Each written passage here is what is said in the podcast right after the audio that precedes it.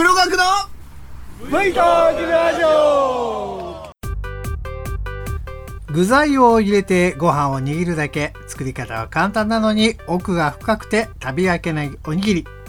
コロナ禍が落ち着いて以降専門店の出店が相次いでいるそうです。人気を集めるのは丁寧に下ごしらえされた具を贅沢に盛り込んだごちそうおにぎり。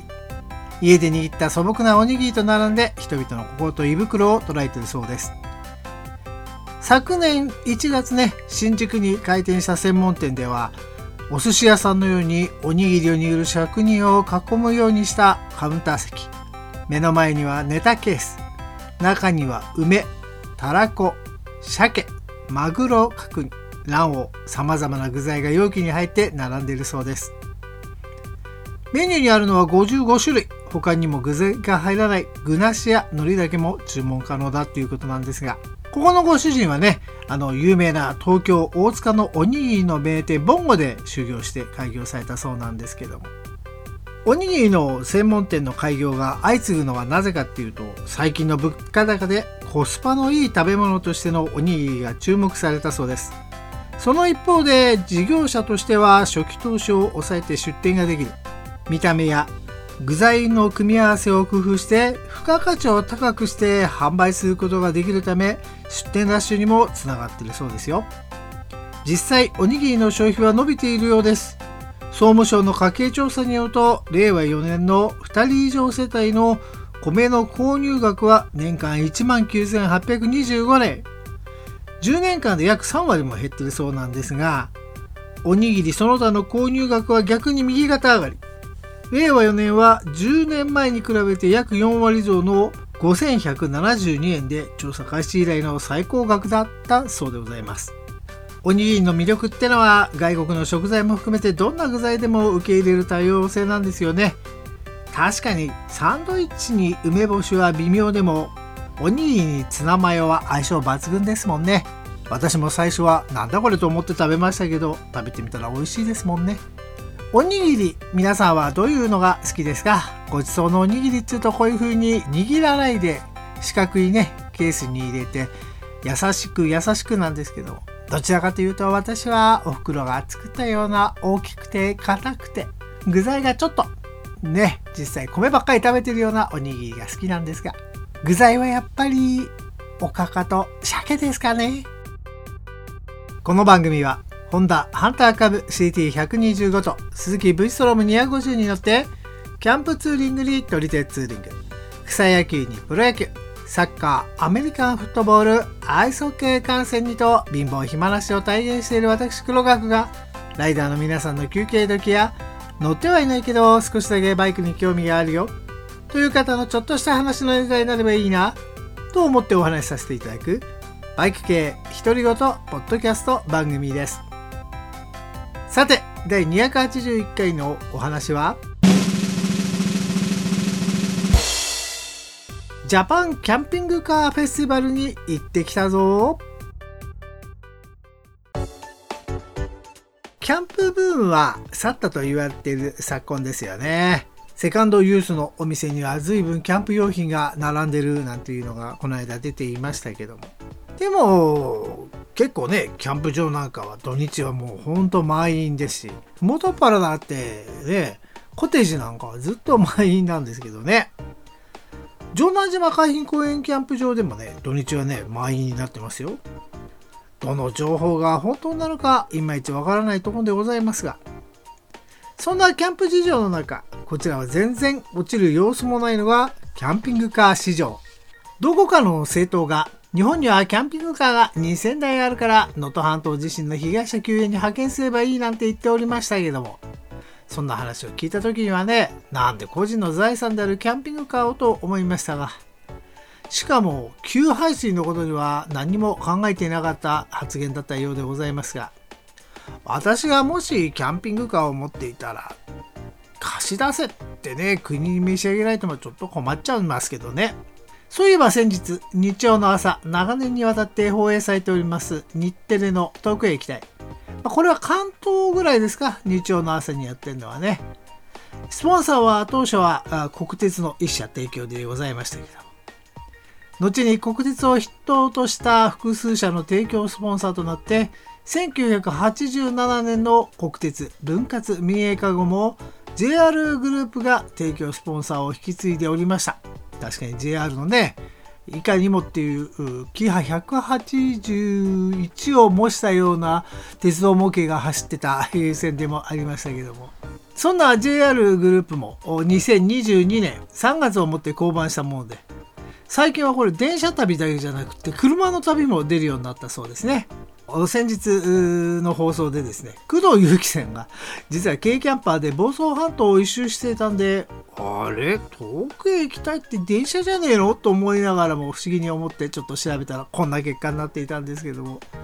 皆さんも知らないところでスポンサーが変わってたなんていうのはありますか？まあ一番有名なとこはサザエさんですよね。昔は東芝一社でしたけど。まあそんな話がずれましたが、あそんなね、えー、活況なキャンピングカー市場。ということで、東京モビリティショーに行った時にいただきました割引券を片手に幕張メッセで行われましたジャパンキャンピングカーフェスティバルへと出かけてきました。実はこれ第2回目の収録なんです。第1回目に収録したやつがどっか消えちゃいましてね録音し直してるんです。先日の楽園会さんの方で K さんがやっぱりジャパンキャンピングカーフェスティバルに出かけてたっていうのを知りましてねあらまびっくりっていうような気がしたんですけど。私の場合は前日の晴れのような気候と変わって極寒の中の一日となりましたけどね。V ストに乗って行きたかったんですがそうなると上下厚着にならざるを得ない。しかし会場内はどう考えても暖かい。いや暑いであろう。脱いだ衣服はどうしようっていうことなんです。V ストにトップケースがあれば、ね、トップケースの中にどこどこと入れて鍵を閉めておしまいなんですが、様々な要因やら、お金の問題やら、何やら、かんやらでトップケースをただいまつけておりませんので、そうなると持ち歩くしかないですね。でっかい上下を。いやいや、それはそれはってやっぱりなりませんね。ということで諦めて電車にしましたが、実はこれがまたくせ者でして、黒学期からだと東京メトロ東西線で西船橋へ出て西船橋から JR で海浜幕張駅へと行くんですが実はねこれ簡単に見えるんですが大変なんです。西船橋っていうのは武蔵野線でより海浜幕張は京葉線。まあ元はどちらも貨物線で計画されたものを旅客化したものなんですがね。西船橋から海浜幕張方面、要は千葉方面へ行くには、西船橋を頂点としたデルタ線を走らねばならないのです。海浜幕張方面は南船橋、舞浜、東京方面は市川塩浜。そしてデルタ線の底辺には二股に分かれるせいか二股新町という駅があるんですが、これ本当はどうなのか分かりませんけど。武蔵野説は基本東京行きです。南船橋へは区間運転の電車が運行されていますが、これがね、京葉線の終点蘇我には行かないんですよね。ですから車庫のある新習志野止まりなんです。しかも新習志野まで行っちゃうと階段を上り下りしなきゃいけないということで、同じホームで乗り換えができる一つ手前の南船橋で乗り換えなんです。ただこれも結局は武蔵野線の接続なもんですから、本数が京葉線に比べては少ないんですね。ですから西船橋と南船橋で乗り換えのロスタイムが発生するんです。じゃあ最初から京葉線で行けばってことになりますが、京葉線に乗り換えるのは新木場なんですね。新木場ってのは隣に改札口があるもんですから、メトロとこう JR がね。非常に乗り換えは楽なんですが、ところがこれ、新木場は有楽町線、黒学は東西線ということで、飯田橋の乗り換えが発生するんですよ。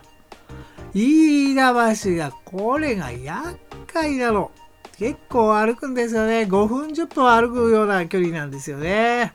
で、どっちがいいかって考えて、結局は東西線でまっすぐ西船橋方面にしました。ちょっとホームで寒かったのは失敗だったかなっていうような気がいたしましたがね。そうやって海浜幕張駅へ着いて幕張メッセまで歩いていくんですが、5分ぐらいでしょうか。途中、独協大学と順天堂大学の入試がやはり幕張メッセの手前の方のね、会議室で行われているようで、職員の方が矢印を持って立っておりましたが、本当にこの時期って大学の入試のあの役員さんの大変ですよね。一日中矢印の紙持って立ってんですもんね。この寒いのにね。あったかい時はいいですけど、寒い時は本当にご苦労様だと思います。周りを見ても大して人がいませんので、こら空いてんなと思って入ってったんですが、中に入ってびっくりな行列です。100メーターぐらいのが1往復半ぐらい並んでたような感じでございます。うわ、もうマジかっていうような感じです。これはね、当日券というか券をもうすでに持っている方の行列なんですね。入場券を持ってない黒額、入場券売り場に並ぶのもまた一苦労。まあ、10人から15人ぐらい並んでいたでしょうか。それだったら普通に考えれば早いんですが、実はここでまたくせ者。紙チケットと電子チケットがあるんですね。ですからそのたんびに私よりかなり上の方たちが紙チケットって何？電子チケットって何？と聞くわけですよ。そうすると説明を係員さんが一生懸命してくれて、じゃあっつってすぐ決まるわけじゃないですね。じゃあどうしようでまたここで悩むんですよ。だからここでまた時間かかっちゃってね。中にはね、家族に買っていただいたらしくって、ID 番号、パスワードを紙に書いて持ってきてね、お、なんとかしろよなんつってる親父さんもいるしね。で、あげぐらってお姉ちゃんがアプリを入れていただいてくれよって言ったら、俺はそんなの入れらんねえんだよ、なんとか言って、威張っちゃってんですよ。もう、こんな人ばっかりって感じですよね。結局そのおっさんだけで係員の人一人ずっと対応してましたからね。いい迷惑でございます。こういうのはまさしく老害って言うんでしょう。まあ、なんとか買うことができて、列に並ぶ頃には行列は一往復になっておりました。でもよくよく考えてみるとですね、実は11時ちょっと過ぎに到着したんですが、開門が11時だったんですね。ですから、ほぼ満員の時に行っちゃったっていうのがあって、その行列だったようです。やっと自分の順番が回ってきて中へ入りました。約15分ほどの待って入場でした。まあ、いいペースかなというような気がいたしましたね。中は第1から第5までの展示場を使っているんですが、ここでキャンピングカーの種類についてちょっとご紹介。以下にも、キャンピングカーっていうスタイルで皆さんの浮かぶのがね、キャブコンというものなんですが、あとは大きいね、えー、ほぼ全特会のやつ。それがフルコン。で、あとバスを改造したのがバスコン。ハイエースなど普段使いでも可能なのがバンコン。え結婚が遅いバンコンじゃないですよ。それとあとは軽キャンパーと大体5種類なんですね。で、現実的に我が家の駐車場に入るのはバンコン、ハイエースなんかのバンコンと軽キャンパーかなというような気がしました。キャブコンいいんですけどね、あのトラックを改造したような感じで後ろに家がついてるんですけども、そうするとちょっと高さがね、あって、2階にぶつかっちゃいそうな気がするもんですから、ちょっとこれは厳しいなというような感じなんですが、ということで、えー、今回は主に軽キャンパーをね、主に、えー、回らせていただきました。主に主にっていうのも変ですね。えー、主に軽キャンパーを見てまいりましたけども。最初に入って気に入りましたのは、三島大発さん、クオッカワナビーという車なんですが、ね、ダイハツ大変ですね。大丈夫でしょうか。ここの売りはホタテペイントと富士ヒノキ。使い込むほどに味が出る山小屋みたいなキャンパーっていうのが売り文句のようなんですが、ペイントもね、ホタテの成分を使ってるんでしょうか。また車内はね、まあ、いつもの棚がついていたり、椅子とかあるじゃないですか。そういうのがね、富士山のヒノキでできてるんですよ。だからね、確かにね、いい色になるだろうな、これっていうような感じがいたしましてね。三島から来たっていうことで、燃費どうなんですかって聞いたところ、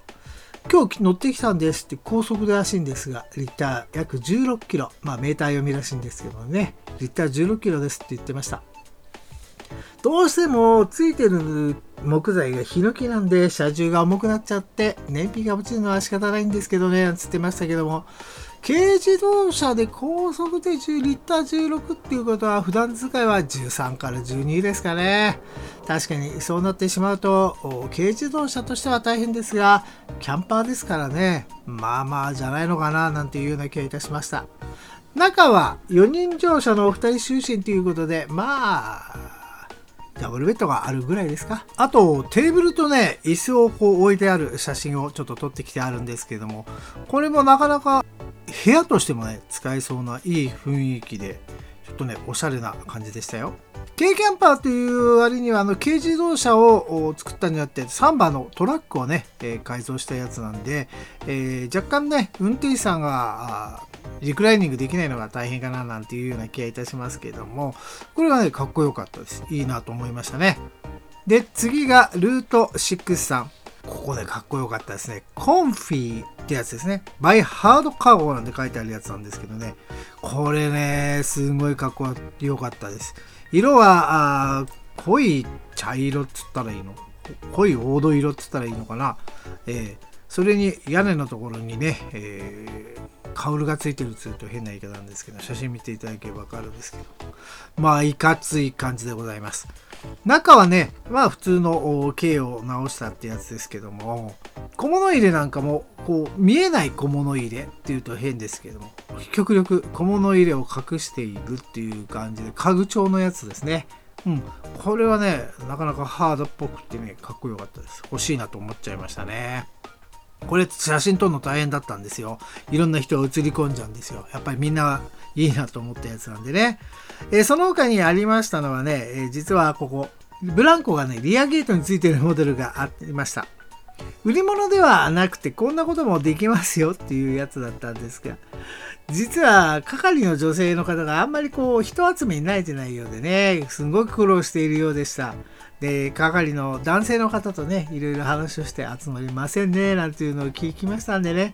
じゃあ協力してあげましょうということになりましてね、えー、早速インスタをフォローして、えー、ブランコに乗車このねえー、フェスティバルで第1号ということと相なりましたけども。まあキャンピングカーフェスティバルの初日の平日でね子供さんが少ないでしょうしね。で一番初めっていうこともあってね時間もまだまだ始まってから30分40分のところでしたから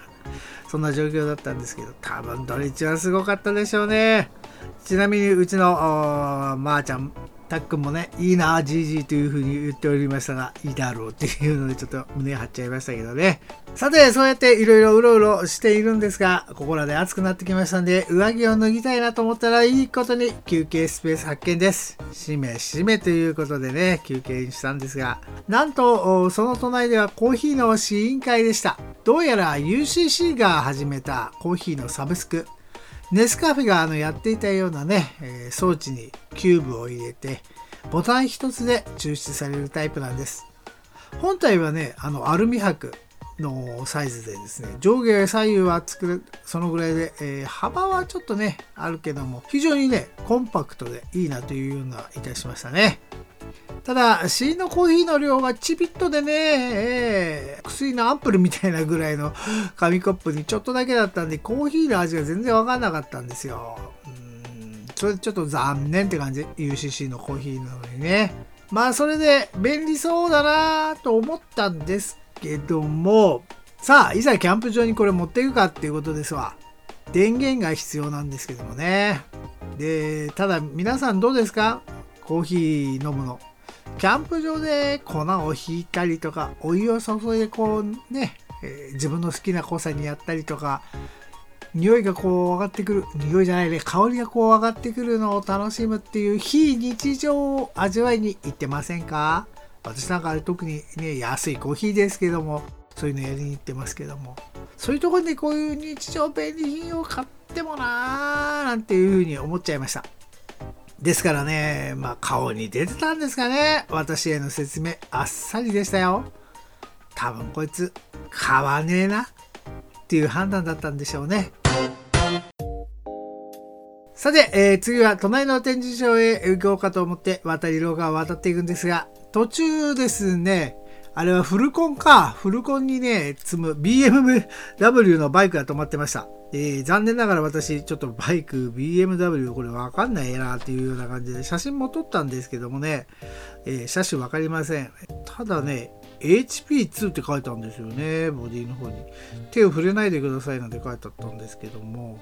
詳しい方、ブログの方の写真を見ていただいてね、おーと教えていただけるとすごい幸いなんですが。そうやって、えー、渡り廊下を歩いていきますと、ドーンとでっかいところに出ました。でっかいところちょっと変な言い方ですね。でっかいコーナーですね。えー、ここはバンテックさんというところです。主にキャブコンですね。あの皆さんが浮かぶスタイルのキャブコンが主だったんですけども、ちょっと中へ入らせていただいたんですけど、いいですね。キャブコンだと広いしね、えー、ドライバーさんの上にも寝れますから4人乗4人就寝か。それも可能ですし、冷蔵庫はついてますしね。コンロはついてますし。いややっぱこういうのいいなと思うんですけども、ちょっとね、お値段の方がっていうような感じがいたしました。でもまあね、そこでも軽キャンパーありましたよ。やっぱりバンテックさんといっても、やっぱり軽キャンパーはね、用意しないといけない時代なんでしょうね。鈴木のキャリーを基本としているやつなんですけども、まあ、値段の方もね、まあ、400万近くなんですけど、でもやっぱりね、おしゃれ。ただ、ここのね、バンテックさんですごいなと思ったのは、車内に釣り天井にしてて、一応3人寝れるのか。えー、ですから、下に寝て上に寝るっていう風に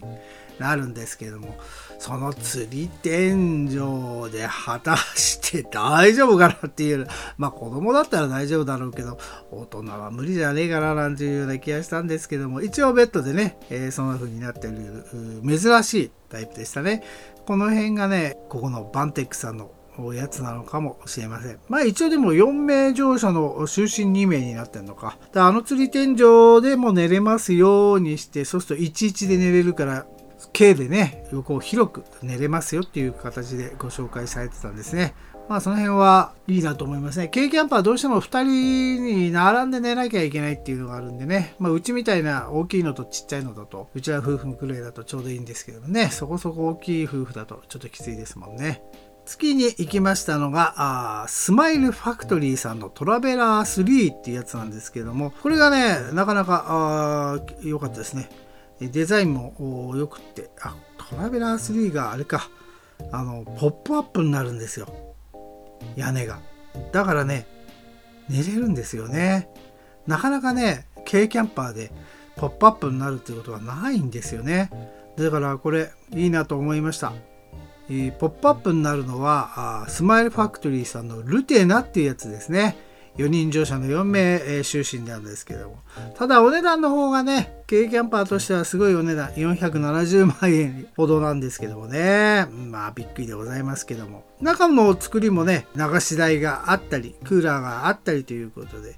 ただ、あの、ポタ電とかもね、置けるようにもなってるんですね。今やっぱりポタデが重要なのかもしれません。その他スマイルファクトリーさんではそんなあそうですね。このルアナでは下のベッドから高さがね2メーターもあるんですよ。ポップアップだまでね。だからあ大人が立って着替えることもできるっていうこれは魅力っていう感じでしたね。なかなか立ってね、えー、着替えるっていうのはできないですからね。ポップアップじゃないと。このスマイルファクトリーさんの4名乗車の4名就寝。これはね、いいなって思いましたね。こうじゃないかなっていうような気がいたしましたけども。で、えー、いよいよですが、だんだん時間も経ってきましたんで、そろそろお食事ブースということなんですけどもね、札幌発の奈良市の海鮮丼、仙台発の牛タン丼、名古屋のとろーりあんかけパスタといろいろ書いてあったもんですから、これはしめしめと思って行ったんですが、これまたすげえ行列なんです。5時目だぐらい並んでたんじゃないのっていうぐらいですよ。しかも往復で、とぐろ巻いて、もう挫折いたしました。さすがにそんなに回ってないですからね。ああいうのってのはどうせこう、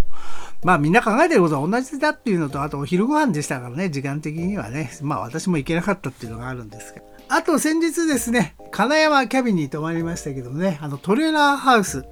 ヤドカリっていうところなんですが、これやっぱりトレーラーハウスってかっこいいですね。金山テラスの場合はね、一面がずっとガラスでしたけども、これはしっかりと家みたいな感じだったんですけどもね。うん、いいなと思いました。ただどこに置くんだっていうのはありますけどね。日本じゃちょっと厳しいんじゃないかななんていうような気がいたしましたけども。あと、所沢にあるキャンピングカーのね、えー、専門店、東和モーターさん。いつもはね、TOWA なんで、今回すごい違和感がありましたけどもね、東和モーターさんのブースもちょっと寄りましたけども、あまり軽自動車はなかったかな、こっちはね。あと、すごい大きな展示場ブースがあったのが、ナッツさん。新大宮バイパスにもあるそうなんですけども、こちらね、案内された方が非常に親切な方で、いろいろ教えていただいたんですけど、ハイエースだと寝れない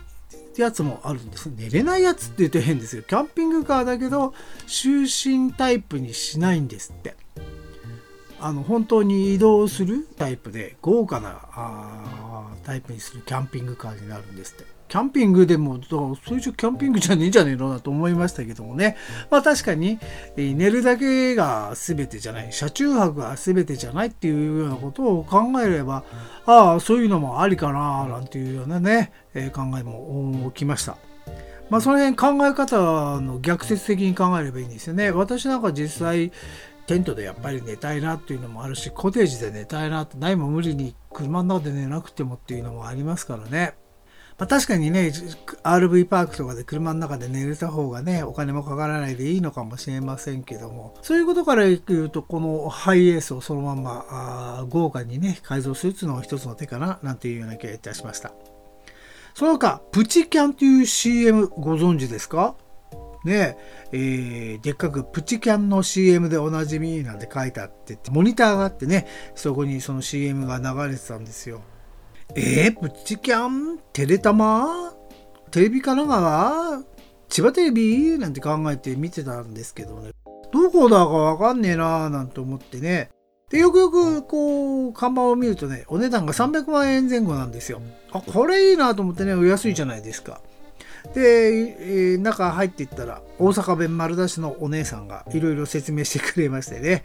どうやらあパターン1、パターン2、パターン3とあるようでして。まあ、要は、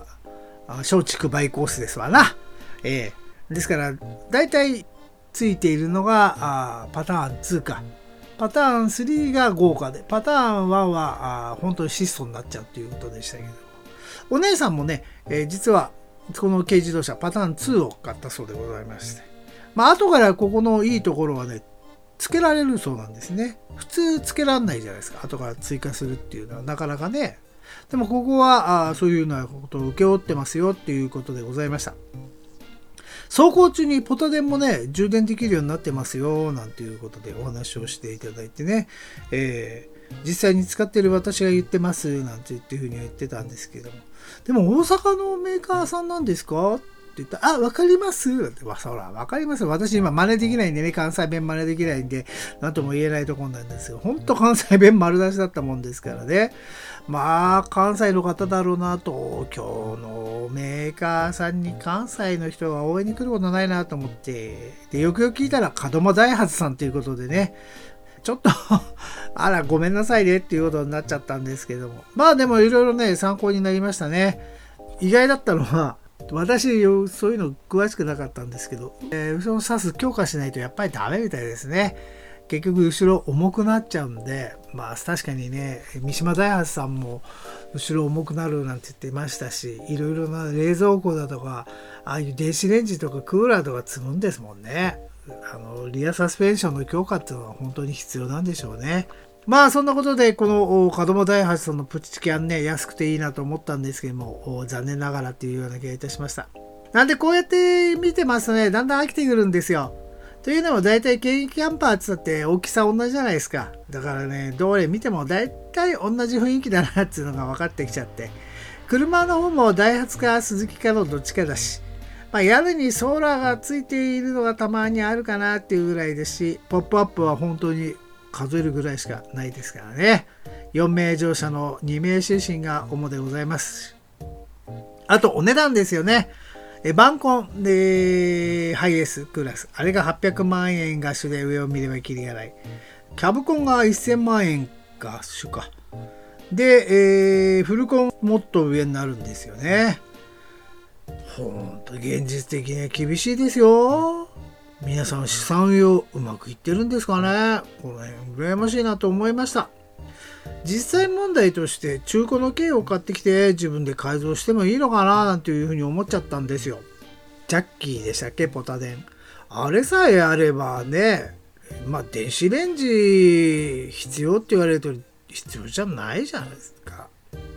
ポタ電で電子レンジって回せるのかちょっと疑問なんですけど回せたら電子レンジだけでいいですよね。だって冷蔵庫なんつうのは2泊も3泊もしない限り必要ないでしょうしよっぽどの山奥じゃなきゃね。その場で買ってきたやつでいいんだったらクーラーボックスでいいわけだから。あのジャッキーのポタ電があれば問題ないわけでしょ。あとカーテンつけたりなんかして。まあそうすれば別にね計で400万も500万も出す必要ねえななんていうような気がしちゃいましたけどね。まあそんなことでだんだんだんだんこうまあ買えねえよなっていうのがね重くなってきたところ。いろいろね今度紹介するブース発見です。えっとここはですねウォートキャンプ場を紹介するベースがあったのかな。で一番最初は見たところがですね和歌山県は御坊からいらした野口応答キャンプ場というところでした。御坊というとやっぱり必殺キラーワード。紀州鉄道ですよ。御坊なんてご存知ですか？なんて言われたもんですからもうねああ、もう満面の笑みを浮かべて、紀州鉄道ですよね。とか言ったら、え、ご存知なんですか？なんていうことになりましてね。誰に向かって言ってんだっていうような気がいたしますけど、まず相手はそんなこと知りませんけどもね。まあそんなことで、紀州鉄道で行きたくって写真撮り行きたいんですよね。なんて話をしたところに、ぜひいらしてください。なんていうことで、この野口オートキャンプ場からもね、紀州鉄道って意外と近いということで、あと、とオートキャンプ場って今日もキャンピングカーなんでね、オートキャンプ場の紹介をしていますけれども、普通のフリーサイトもありますからっていうことで、お話をいただきましてね、実は、紀州鉄道を取りに行くとき、五坊のホテルに泊まろうと思ってたんですけども、ちょっとね、思うようじゃないなっていうのがあって困ってたところなんですけど、ね、ここ、野口オートキャンプ場、どうも良さそうなんで、ここ行こうかなというような気がいたしております。近くにスーパーもあるみたいですし、温泉もあるみたいなんでね、いいなぁなんていうような気がいたしますが、どなたか和歌山方面でこの野口オートキャンプ場使われている方がいらっしゃったら、情報をいただけると幸いでございます。その裏にあったのが、いや私たち兵庫県北部から来ましたとしか言ってくれない人たちだったんですが、兵庫県の北部ってどこだよっていうような気がしますよね。兵庫県って言ったって広いじゃないですか。で、私ら的には、兵庫県の北部って言われてもね、日本海の方まで行ってるっていうイメージがないもんですから、どちらなんですかっつったら、鮎の里矢田川っていうことでした。鮎の里矢田川ってもしかしてとふと思ったのはあの多度愛さんねうらるに乗ってらっしゃる多度愛さんが行くとこんだなというのがピンときましてねああ、ちょっとそこ知り合いが行ったことありますね、なんて話をしたんですけども。まあね、知り合いだなって偉そうに言いましたけど。そしたら、そうなんですか？なんて顔色はすっかり変わってしまいましてね。うちのキャンプ場はですね、ゴミは持ち帰ってはいけません。ねえ、珍しいですよね。普通ゴミを持ち帰ってくださいって言うんですけど、ゴミは持ち帰ってはいけませんというキャンプ場らしいですね。これ、えー、オートキャンプ場のようなんですけども、フリーサイトのキャンプ場もあるっていうこと、あ、フリーサイトのキャンプ場っていうんですね。フリーサイトもあるっていうことで、アマルベ鉄橋もそんな遠くないっていうお話をいただきました。まあ、これでしめしめですね。アマルベ鉄橋を合わせてあの辺取り行くときには、この鮎の里、矢田川。しかもですね、えー、こちらの鮎のなんか一匹のサービス券までいただいちゃいました。家へ帰って調べてみたら失敗した道の駅1位みたいなところで書いてありましたね。どうも山の奥みたいでなかなかお客さんが来てくれないみたいですけども。でもこのゴミは持ち帰ってはいけませんと言ってくれるこの心意気いいですね。今度行く機会がありましたらここへ行きたいなというふうに思いました。その他いろいろなね、RV パーク、木更津だとか出てましたけども、まあ、RV パークっても持ってないもんですからどうしようもないんですけども、道の駅同士のところにもあったんですね。えー、え、同士にもあったんですか？なんて思わず言っちゃったんですけどもね。えー、今、RV パークっていうのも広がっているようですね。車中泊を進めるということでも。確かに、普通のキャンプ場でね、車中泊っていうのもね、えー、夜中中エンジンがかかってたりすると迷惑ですもんね。そういうことから言えば、この専用のパークがあるっていうのはいいのかもしれません。あと、ショップがありましたね。ゆるキャのパーカーとか安く売っていました。でももしかしてこれ型落ちなのかななんていうふうに思っちゃいましたけども。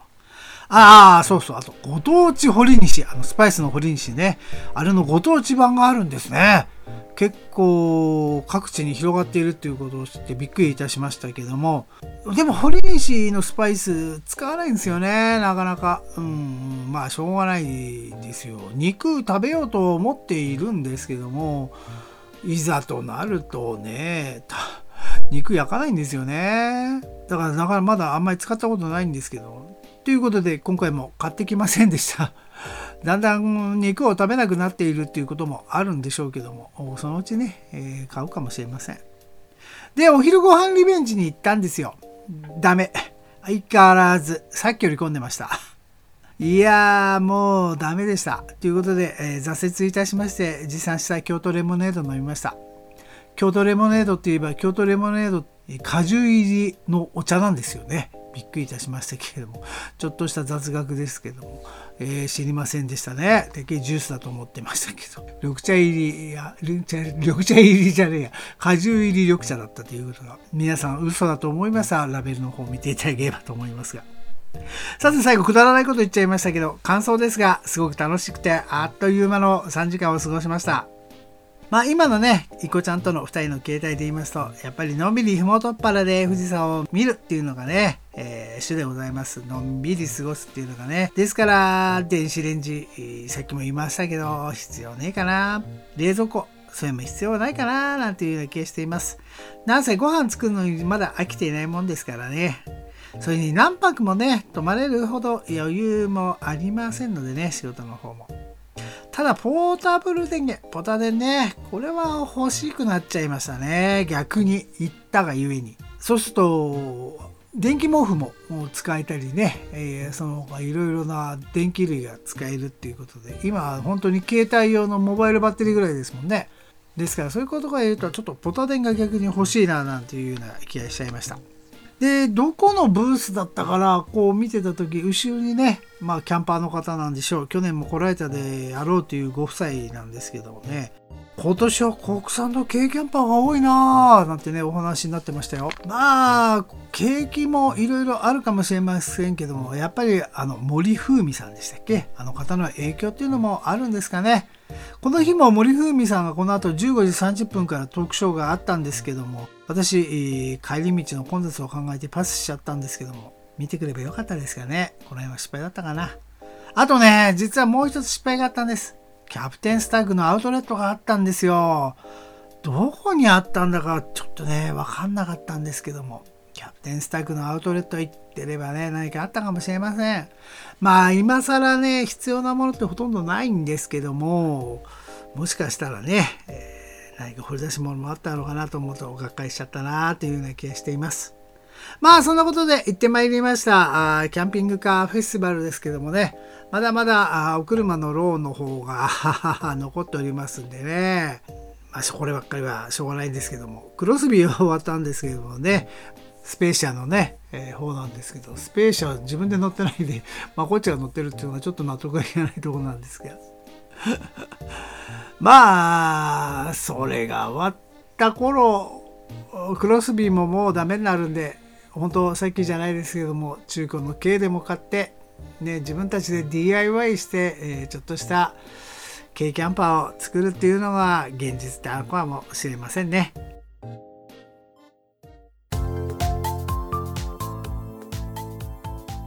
さて、第281回の収録もそろそろおしまいにしたいと思います。バイク系独り言はポッドキャスト番組 V トークラジオ。今回の放送はいかがだったでしょうか？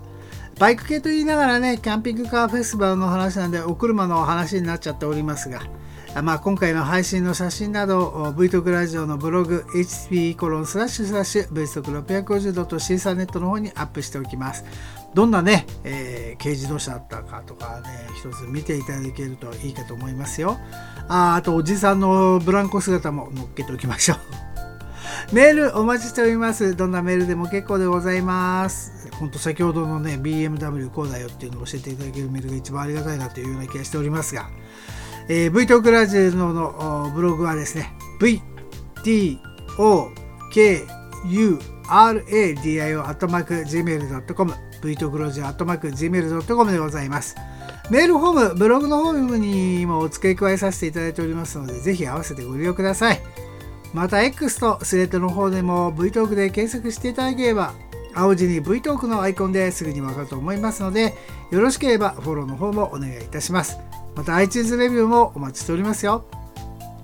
では、今日も最後までお聴きいただきありがとうございました。第281回バイケーひとり言ポッドキャスト番組 V トークラジオこれにて終了です。